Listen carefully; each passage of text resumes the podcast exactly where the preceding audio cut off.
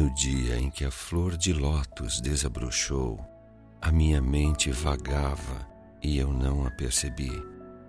Minha cesta estava vazia e a flor ficou esquecida. Somente agora e novamente uma tristeza caiu sobre mim. Acordei do meu sonho, sentindo o doce rastro de um perfume no vento sul. Essa vaga doçura fez o meu coração doer de saudade. Pareceu-me ser o sopro ardente no verão, procurando completar-se.